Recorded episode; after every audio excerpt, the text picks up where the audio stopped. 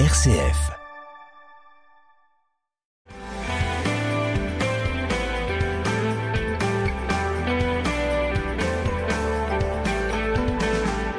Bonjour à tous, bienvenue dans notre émission Parlons agriculture ou viticulture et ce soir, euh, aujourd'hui, c'est viticulture avec euh, Bertrand Trépeau. Bonsoir Bonjour. Bertrand. Bonjour aux auditeurs.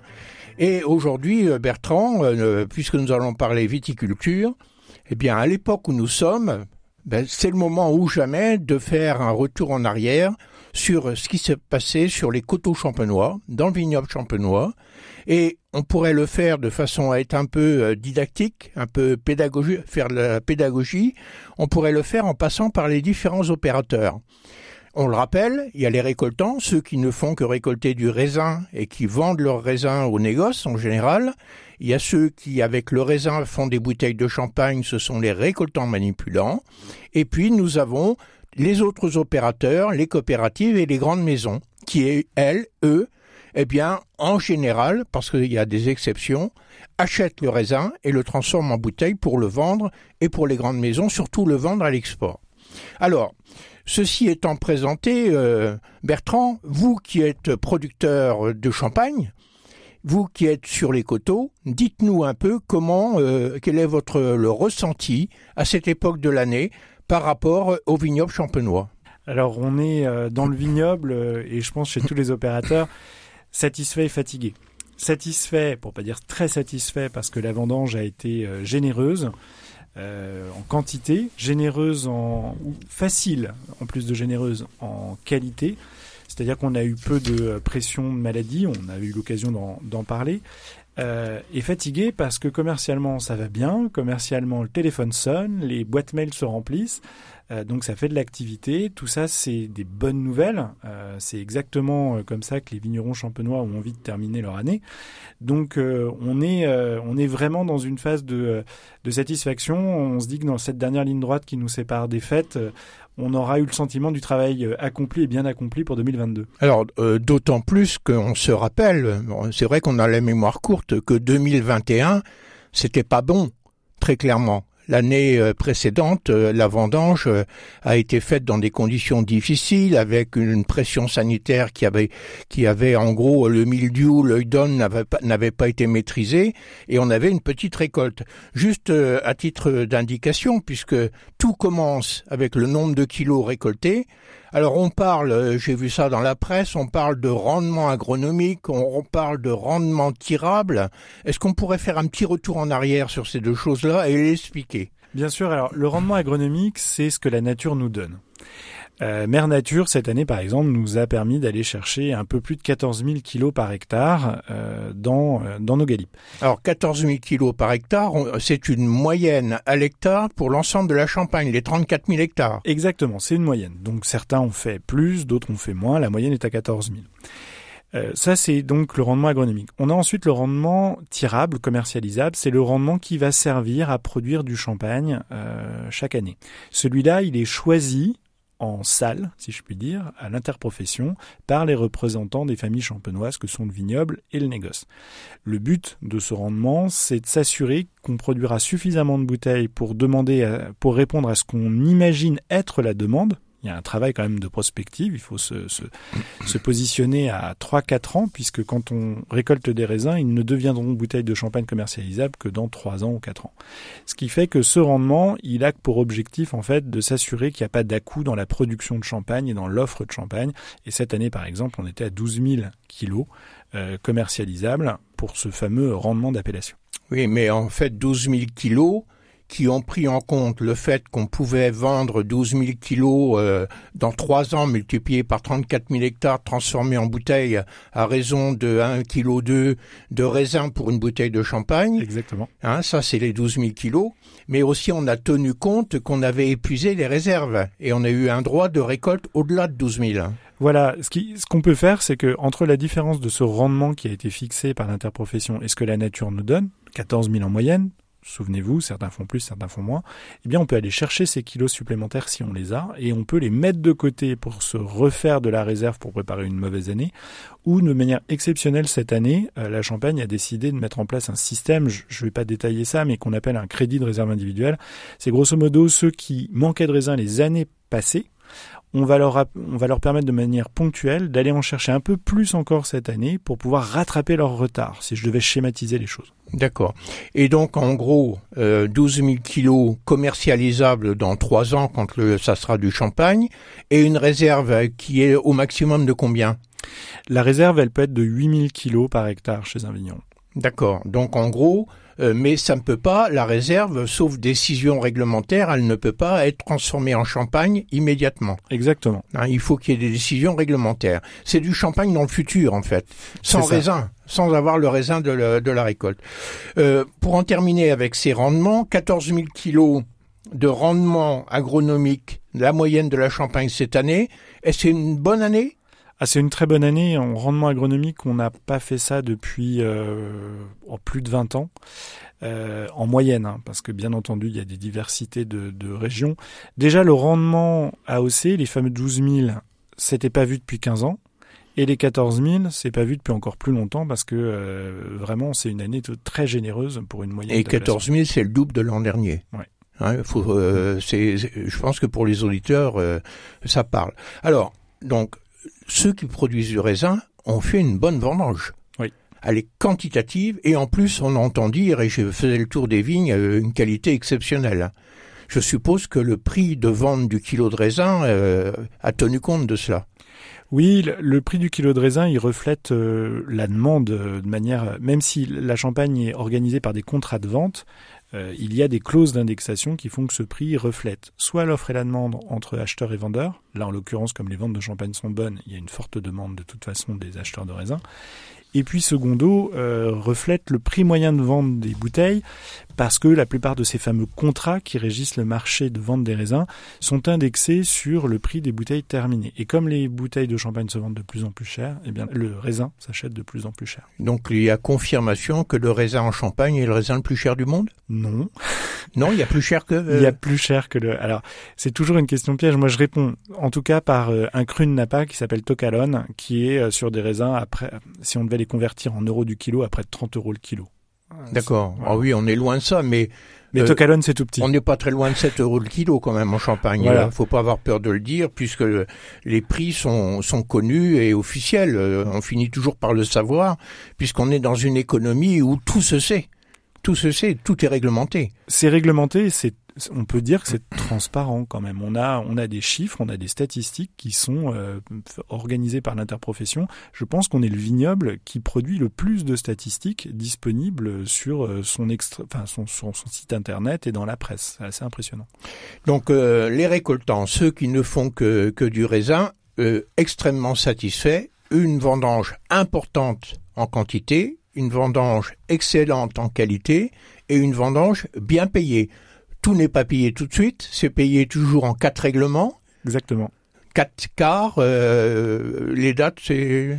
Alors le premier paiement c'est celui du 5 décembre. Ensuite, euh, ben, tous les trois mois on va avoir un quart donc des paiements. Et nous on attend en tant que cabinet comptable avec impatience la date du 5 décembre, puisque ça veut dire qu'on va voir ces fameuses factures du premier paiement des raisins de la vendange. Et ça va paraître peut-être curieux pour nos auditeurs, mais quand les vignerons vont cueillir leurs raisins, ils ne savent pas le prix auquel ils vont le vendre. Le mécanisme dont je vous parlais, euh, de clause d'indexation ou alors de prix euh, référence, etc., ne sera connu que dans la, entre la vendange et le paiement du 5 décembre. C'est un peu une découverte le 5 décembre quand on reçoit euh, sa facture. De Donc à l'approche des fêtes cette année, ça va être un peu le Père Noël qui va passer euh, à l'avance, hein, en se rappelant que l'an dernier, si la récolte a été en moyenne de la moitié de celle de cette année, avec un prix du raisin euh, un peu inférieur, cette année, le chiffre d'affaires a explosé. Le mot explosé euh, n'est pas usurpé. Oui, oui, il n'est pas usurpé. C'est une progression euh, d'une année à une autre, comme on en a. Enfin, moi, dans ma carrière chez CDR, je l'ai jamais vu cet à de cette, cette importance-là. Donc, s'il y a un revenu important, tout le monde va être content, mais surtout l'administration fiscale, la MSA, Euh, sur le revenu, il faut savoir quand même que la différence entre le chiffre d'affaires et les charges qu'il y a chez un producteur de raisin, les charges avaient augmenté un peu euh, au titre de cette année, les engrais ont pris quand même une grosse augmentation, mmh.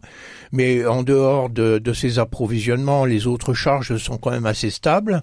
Euh, chez un producteur de raisin, on va donc avoir des revenus fiscaux très importants sur lesquels ils vont payer en gros 38% de cotisation sociale et le reste, ça va aller en impôt sur le revenu.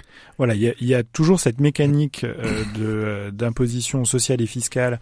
C'est aussi le cœur de l'accompagnement de, de CDR pour essayer de, de prendre les meilleurs choix possibles euh, pour les chefs d'entreprise et de les aider aussi à, à anticiper, surtout, je crois que c'est le terme le plus important, à anticiper ces à-coups pour pas euh, se retrouver un petit peu comme la, la cigale quand la bise fut venue et, et de, de pouvoir se préparer à, à ça. Mais euh, une bonne année, c'est aussi l'occasion d'avoir des projets et de se dire, bah, très bien, euh, j'espère, je devrais avoir des ressources financières supérieures, même après les impôts. Euh, qu'est-ce que j'en fais de plus utile pour mon exploitation? Alors certains c'est le matériel, d'autres ça va être de commencer à parler de, transmission d'exploitation, parce qu'il y a beaucoup à faire en Champagne. Et puis euh, il y a un sujet qui revient tout le temps, euh, on, on, en a parlé, on a besoin de rajeunir le vignoble. C'est un investissement. Arracher de la vigne, la replanter, avoir des années de non-production de la vigne euh, même si on a un peu des, des systèmes d'accompagnement financier, tout ça, ça a un coût. Et euh, c'est le moment ou jamais de remettre tous ces sujets sur la table pour se dire très bien, 2022 est une année euh, qui nous permet de préparer demain. Profitons-en au mieux. Donc c'est une chance à condition de faire le tri entre les projets professionnels et les envies de consommation privée. Hein, Exactement. on, peut, on, peut, le dire aussi comme ça. Ouais. Et c'est vrai que les raisons de monter des projets en Champagne, il y en a. On a les vignes extrêmement chères qui coûtent extrêmement cher à transmettre et, on sait qu'en le préparant, ça coûte beaucoup moins cher. Et on a un outil de production qui est quand même le vignoble, avec des cèpes qui sont vieillissants, un vignoble vieillissant sur lequel, eh bien, il y a quelque chose à faire D'autant qu'on a eu l'occasion de le dire euh, dans cette émission, euh, on a aujourd'hui des cépages qui euh, sont mieux adaptés au changement climatique, des nouveaux cépages, et c'est l'occasion, quand on replante, de mettre en place ces nouveaux cépages. Donc voilà pour le, les récoltants.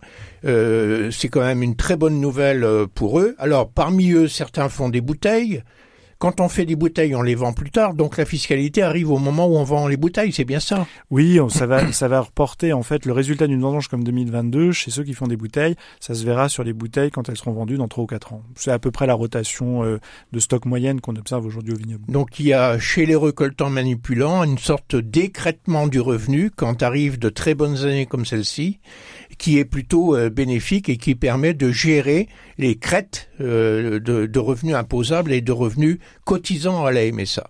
Donc en gros, euh, pour clore cette première partie de l'émission, on peut dire quand même que sur les coteaux champenois, le moral doit être bon, les vignerons doivent être un peu euphoriques, faut bien le dire, et en tout cas très satisfaits du travail et que la nature, ce que la nature leur a offert cette année. On se retrouve dans un petit instant après une petite pause. Avec nous dans notre émission euh, Parlons viticulture, euh, Bertrand Trépeau, qui est responsable des marchés viticoles euh, chez CDR, et nous parlons avec lui de, du vignoble et de la Champagne à la fin de cette année 2022 pour laquelle, au titre de laquelle la nature a été très généreuse, le climat a été favorable et tout ça se retrouve dans les comptes des vignerons avec une année qu'on va qualifier d'exceptionnelle. Alors, c'est pas le tout de récolter beaucoup de raisins, c'est pas le tout de rentrer de la qualité, c'est pas le tout de remplir les cuves, il faut maintenant le vendre. Alors Bertrand, euh, j'aimerais qu'on fasse un peu le point sur les marchés, parce qu'on est dans un contexte, ne l'oublions pas, la guerre en Ukraine, des tensions internationales qui sont extrêmement fortes, la crise de l'énergie que tout le monde connaît et qui impacte fortement la consommation et le retour d'une inflation relativement élevée. Tout ce que je viens de citer crée un contexte qui normalement est un contexte qui va restreindre la consommation. Est-ce qu'on a conscience de ça en Champagne? On a conscience de ça euh, dans la mesure où on, est, euh, on est euphorique, le terme est peut-être fort, mais vraiment heureux de l'année 2022.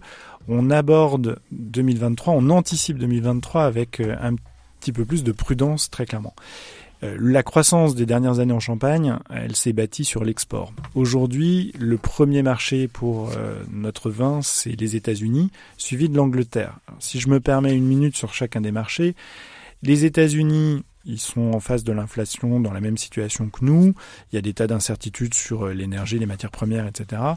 Par contre, ils ont retrouvé du pouvoir d'achat avec la parité euro-dollar qui leur permet de trouver nos vins malgré les hausses de prix tout à fait compétitifs parce que notre monnaie s'est affaiblie par rapport à la leur. Ça, c'est un cas particulier des États-Unis. En gros, euh, sur un an, la, la parité euro-dollar, c'est 15%.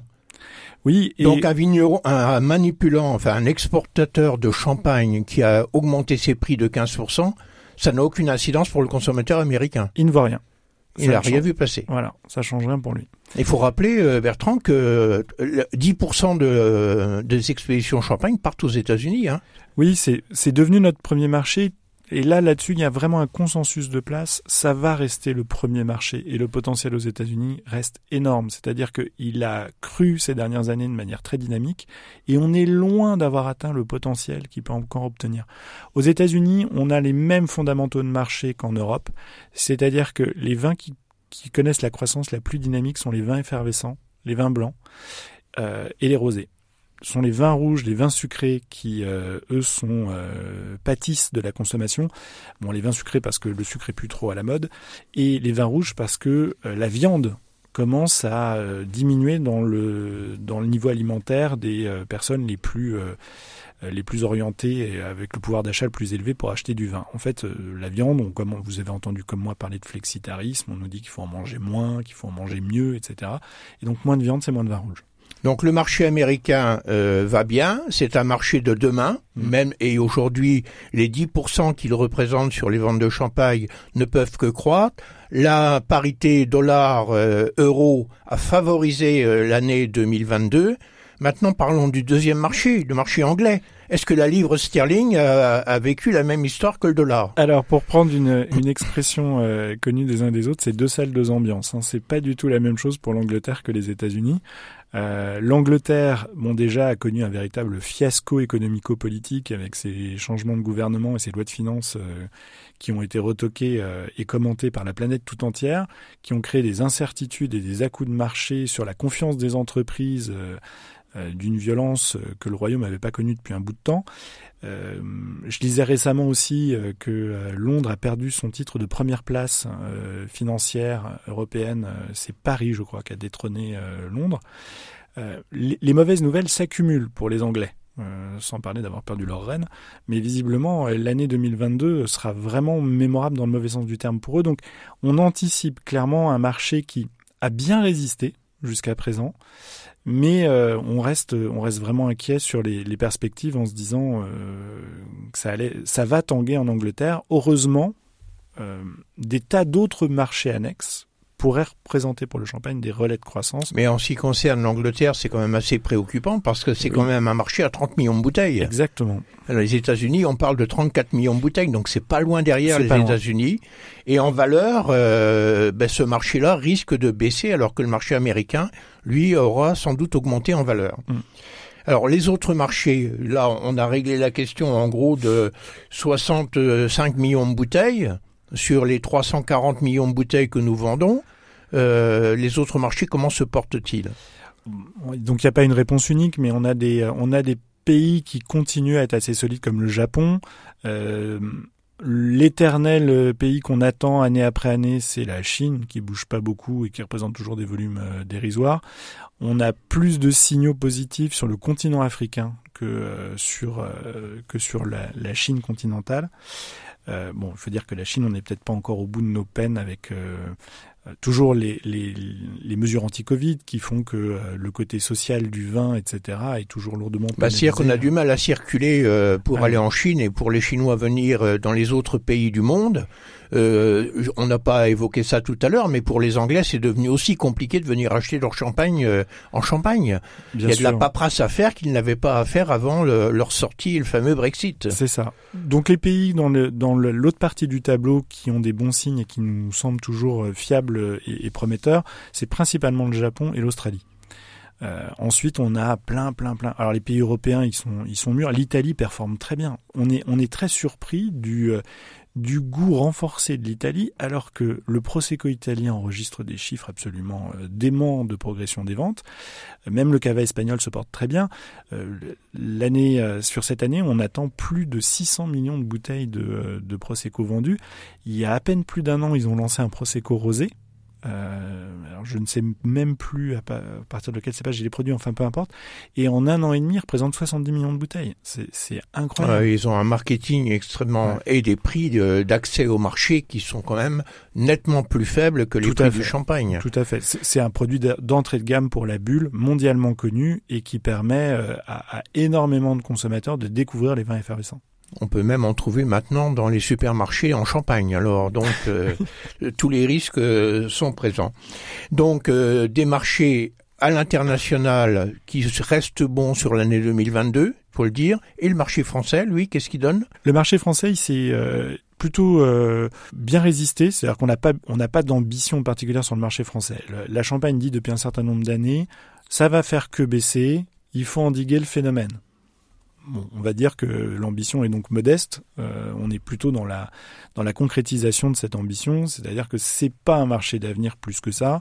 Euh, par contre, euh, on a freiné le recul qu'on pouvait enregistrer. Les vignerons qui sont très exposés sur ce marché enregistrent une bonne performance. Alors, il y a à ça un élément quand même inquiétant que je voulais vous soumettre là-dessus, c'est que oui, les vignerons, ils, sortent des, chiffres qui s'améliorent légèrement sur le marché français et globalement, mais il y a de moins en moins de vignerons qui vendent des bouteilles. Et en fait, ça, démographiquement, d'avoir de moins en moins d'opérateurs qui commercialisent, c'est aujourd'hui pour les équilibres champenois un des sujets qui nous préoccupe le plus. Et euh, chez C2R, on se dit comment est-ce qu'on peut euh, aider au maximum nos adhérents qui vendent de la bouteille pour pas qu'ils aient envie d'arrêter avec ce jugement, euh, en première partie d'émission, on rappelait que, bah, par exemple, c'est une très bonne année pour les vendeurs au kilo qui vont vite connaître une augmentation de leurs revenus. Bon, bah, ça pourrait être décourageant pour un certain nombre d'opérateurs qui font de la bouteille en disant pourquoi je m'embête euh, avec tout le travail supplémentaire que ça représente, le fait de devoir faire des salons, le fait de, de recevoir des gens à la maison, le fait. Euh, et, Et c'est quand même apparemment une des principales raisons qui font qu'il y ait une régression de la manipulation chez les producteurs de raisins et que euh, la rentabilité euh, de faire euh, pour faire des bouteilles, elle, n'est pas très bonne, quoi. Elle n'est pas, elle, n'est pas ce que mériterait ce travail, quoi, en tout état de cause. Du coup, à nous, pas uniquement CDER, je, parle bien sûr du syndicat général des vignerons, de tout autre opérateur de conseil, à nous d'accompagner toujours plus, je veux dire au maximum, on n'a jamais fini d'atteindre le maximum, mais toujours plus, les vignerons qui font de la bouteille à retrouver de la profitabilité, à augmenter la profitabilité de cette activité pour qu'ils ne laissent pas tomber. Parce que le jour où euh, cette démographie du vendeur de bouteilles de champagne vigneron euh, a atteint un seuil critique et qu'il en restera plus que 1000 ou 500 ou, eh bien tout l'équilibre qui fait que euh, les, maisons de négoce ne font pas la pluie et le beau temps sur le marché du raisin euh, sera remis en question. oui, bien sûr, des équilibres champenois, les récoltants manipulants sont une, un, acteur de cet équilibre et il est important de le maintenir. Alors, quand même, la rentabilité chez le récoltant manipulant, elle est liée à sa performance de production de la bouteille de champagne, mais elle est liée aussi à sa capacité de passer des prix. Mm. Alors aujourd'hui, qu'est-ce qu'on constate en termes d'augmentation des prix? À l'export, il semble que tout soit possible. Est-ce que c'est vrai aussi sur le marché français? Alors, pour, euh, je vais vous parler surtout des vignerons. Nous, ce qu'on observe, euh, c'est qu'on a une croissance très régulière du prix euh, des bouteilles de champagne vendues par nos vignerons, tout cumulé, hein, ce qu'ils vendent en France, ce qu'ils vendent à l'export, de l'ordre de 2-3% par an. Alors jusqu'à présent, c'était mieux que l'inflation, puisqu'on avait des inflations très faibles. Mais là, cette année, on s'attend chez C2R à, à continuer sur cette tendance de 3% de hausse de prix en moyenne chez les vignerons, alors que l'inflation est attendue sur l'année à 7 ou 8% je sais plus où, on est dans Oui, dans ces eaux-là, oui. Hmm. Mais on est donc euh, avec un, prix qui ne reflète pas du tout l'augmentation globale du prix de la vie. Et ce prix, il augmente un petit peu. Par contre, quand on regarde du coup en les coûts de production et qu'on analyse la marge qui est vendue à la bouteille, eh bien le taux de marge, c'est-à-dire euh, sur le prix de vente de la bouteille, qu'est-ce qui va servir à être disponible pour des projets, pour du développement, etc. Ce taux de marge, il ne cesse de baisser. Il s'érode. C'est très progressif, mais on, on a observé, euh, nous, sur notre échantillon de vignerons, qu'on avait perdu près de 5% de taux de marge sur euh, un peu moins de 10 ans. Euh, et c'est une tendance très continuelle. On a donc un peu changé notre façon de faire pour les accompagner et on s'est dit très bien, il faut qu'on se fixe un taux de marge objectif, il faut qu'on arrive à, dégager, à assurer que cette profitabilité se maintient de cette activité de vente de bouteilles. Comme on est des comptables et qu'on a des prix de revient extrêmement précis des bouteilles qu'on met en cave chaque année, on peut leur dire la bouteille que vous allez mettre en cave en 2022 avec les raisins de 2022, vous allez la vendre dans 4 ans, c'est votre rotation de stock. Si on veut sauvegarder votre marge, voilà le prix auquel vous allez devoir la vendre. Et on, leur permet comme ça d'avoir euh, d'aller plus loin qu'une augmentation tarifaire au doigt mouillé au mois de janvier, parce que c'est en général en début d'année que les vignerons augmentent leurs tarifs, et de leur dire vous avez un prix objectif. Donc comment on répartit des hausses de manière régulière, de quelle ampleur, pour s'assurer que son activité commercialisation elle permet toujours d'avoir de dégager le même euh, la même marge, la même rentabilité. Alors c'est une indication tout à fait intéressante en gestion, mais on sait bien, Bertrand, vous et moi, que la limite c'est le marché, c'est-à-dire c'est le consommateur qui décide. Euh, à ce prix-là, même s'il permet au vigneron de maintenir sa marge, c'est pas sûr qu'il va acheter. Alors peut-être que l'autre solution, c'est d'aller vendre sur des marchés qui acceptent des prix plus élevés et notamment l'exportation. C'est vrai, la structure de coût quand même de vendre à l'export n'est pas la même que de vendre. Euh... Donc ça veut dire que ça coûte plus cher pour aller à l'export? Par exemple, vous allez faire un salon à l'export, c'est tout un, c'est toute une expédition. Ce sont des salons qui sont coûteux, vous allez vous déplacer, etc. Il faut qu'on tienne euh, compte de ce coût supplémentaire sur les bouteilles. La structure de coût est pas la même, mais globalement, vous avez raison, il n'y a aucun doute. Euh, on a accès à des valorisations à l'export qui sont plus difficiles à trouver euh, en France ou même en Europe. Mais on a un autre vignoble dans lequel on travaille chez CDR, qui est le vignoble de Chablis, qui est un vignoble sur lequel euh, il n'y a pas tous ces systèmes de réserve individuelle, il n'y a pas ces systèmes. oui, dans, ces, dans ces vignobles-là, et c'est intéressant de, de, pouvoir comparer, la récolte 2022, elle va être vendue en 2023. Exactement. C'est très simple. La nature nous a donné un certain nombre de raisins, on fait les bouteilles qu'on peut faire avec, on les vend. Et quand Donc il n'y a, pas de stock, quoi, en gros. Il n'y a pas très peu, très peu. Et quand l'année a été mauvaise, on produit très peu de bouteilles. Du coup, gros problème pour assurer ses revenus. Donc on passe des fortes hausses de prix pour essayer de compenser les volumes qu'on n'a pas. Et on a, et là vraiment c'est une expérience. Donc les prix de vente font yo-yo quoi. Exactement. Et c'est des prix, euh, c'est une situation pour les vignerons qui n'est pas du tout confortable. Ils ont un vrai, une vraie inquiétude euh, on appelle ça l'élasticité des prix euh, en marketing. C'est-à-dire qu'on peut faire varier un prix un peu à la baisse, un peu à la hausse, mais à un moment, si on tire sur l'élastique, il risque de casser. Et on peut perdre son marché, et du coup, on se retrouve avec ces bouteilles sur, sur le dos. On les a pas vendues, et soit on les sacrifie en termes de tarifs. Enfin bref, ça devient vraiment la cata. Et, euh, et nous, on a découvert sur ce vignoble à quel point les, les petites vendanges créent de l'anxiété chez les vignerons en se disant pourvu que l'élastique ne cède pas. Oui, parce que la petite vendange, elle crée la rareté, mm. une augmentation mécanique des prix, mais à un moment donné, l'augmentation mécanique des prix fait que le consommateur, il n'est plus là. Exactement. Il disparaît. En tout cas, euh, nous, en Champagne, on a la chance d'avoir une économie organisée grâce à une interprofession. On a la chance d'avoir des vins d'assemblage qui permettent de faire des moyennes naturellement. Et quand il y a des bonnes années comme celle de 2002, eh bien, elle vient effacer une très mauvaise année comme celle de 2021 pour finalement faire une certaine moyenne qui permet d'avoir une augmentation des prix raisonnable dans la durée de la bouteille de champagne. Exactement c'est l'occasion de dire que c'est le moment d'en acheter pour les fêtes de fin d'année, n'est-ce pas? Tout à fait, il en reste, euh, vous inquiétez pas. Il en reste, allez chez les récoltants manipulants de proximité, il a certainement du très bon champagne pour vous permettre de passer de bonnes fêtes. Merci beaucoup Bertrand. À très bientôt à tous.